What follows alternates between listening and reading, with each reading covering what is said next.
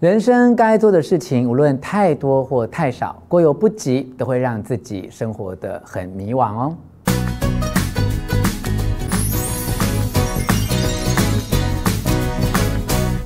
我是吴若权，你有时候会不会觉得自己已经忙到蜡烛两头烧，却还是没有办法兼顾家庭与工作？现在就让我介绍一种全新的生活理念——选三哲学。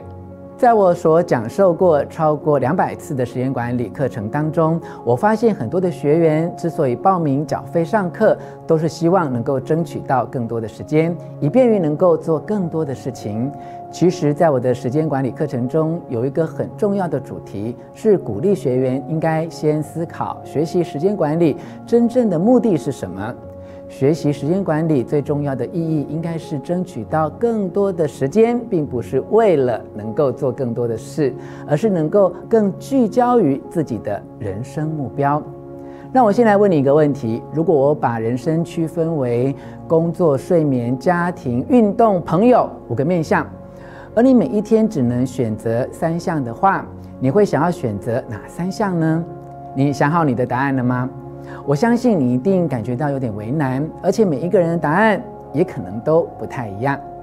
选三哲学是一本逼读者必须要每天做出选择，同时也帮助你认识自己人生价值观的书。这本书开宗明义就提到了不平衡的人生。作者认为人生不可能达到完全的平衡，你必须要能够做出取舍。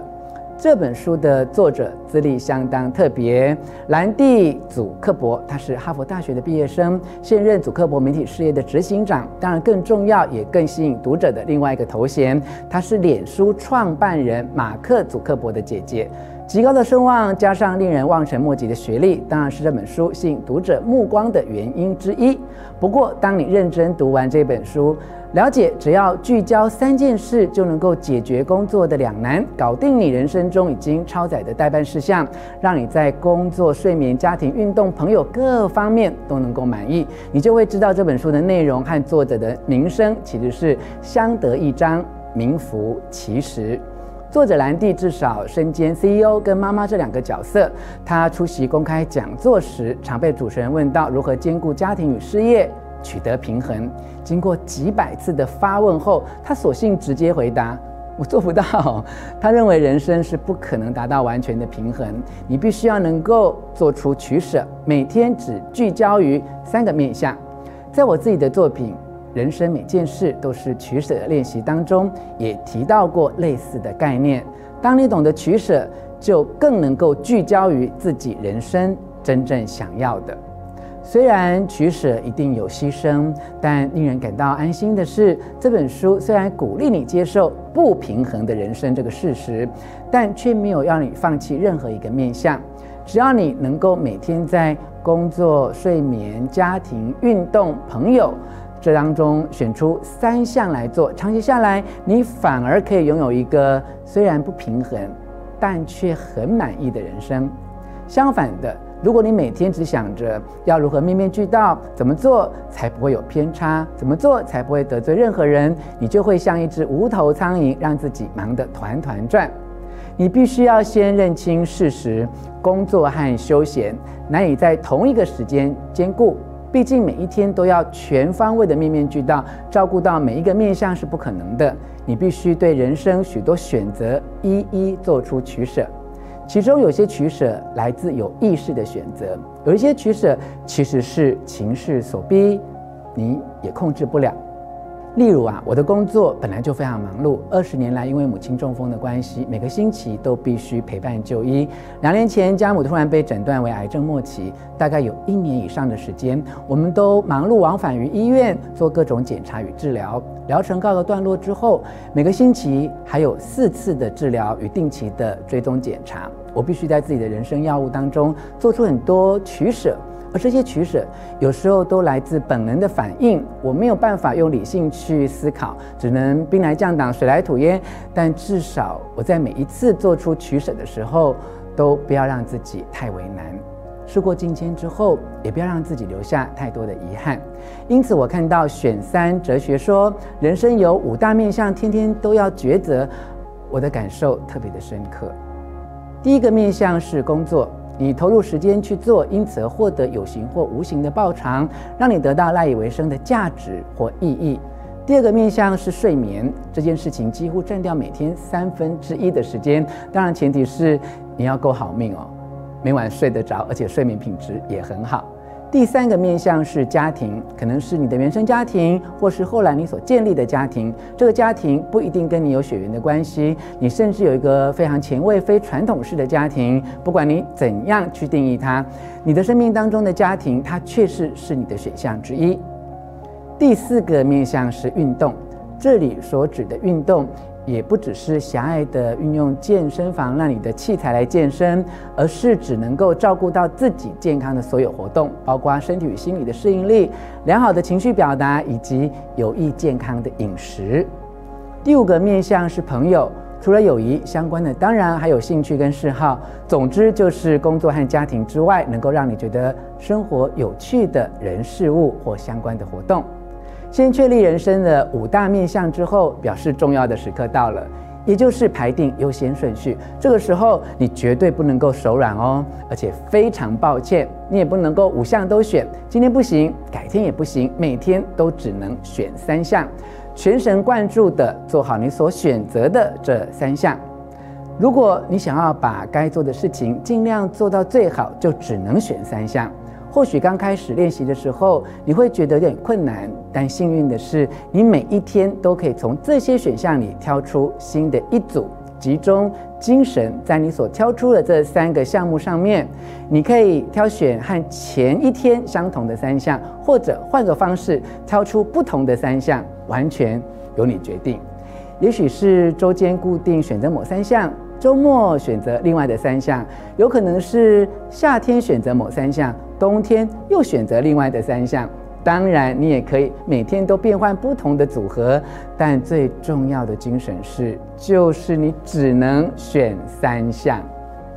选三哲学是要让你在短期之内能够专注于某一项，长期看来却能够兼顾所有的项目。因此，不论是短期或长期来说，都是。最棒的选择。再强调一次哦，每天只能选三项。虽然你想要尝试做到更多，但毕竟每一个人都不是全能的，每一个人也都只有二十四个小时。你必须要一直提醒自己，人生追求的是品质，而不是数量。在有限的时间之内，聚焦于比较少的事物，会让成果更好哦。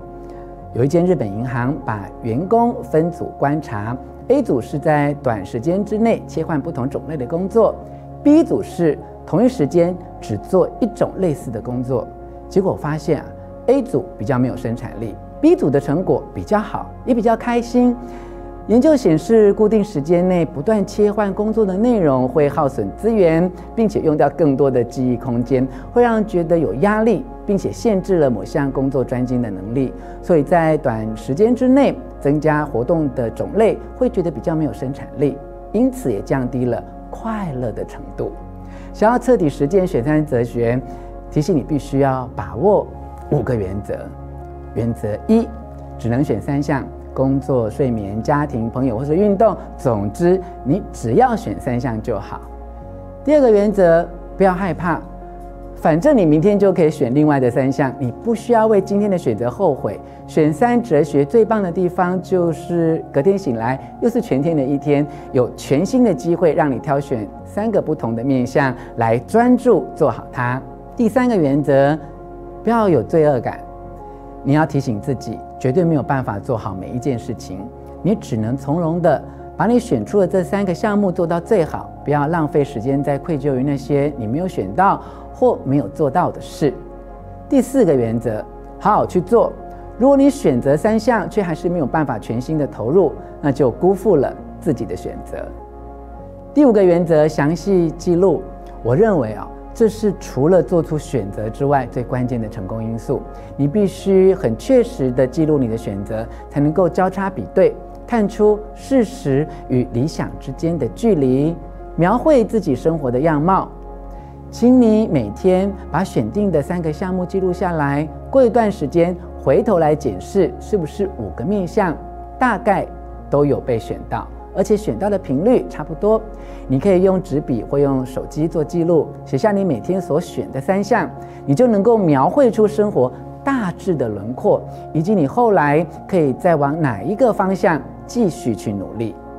选三哲学让你能够更专注、更清楚优先顺序，并且在你选择的范围之内采取具体的行动。在每个星期结束的时候，你就能够快速地浏览一下，知道你在这个星期把时间和精力花在哪一个面向最多，你最关注的领域成果如何，并且整体评估接下来需要改变或调整些什么。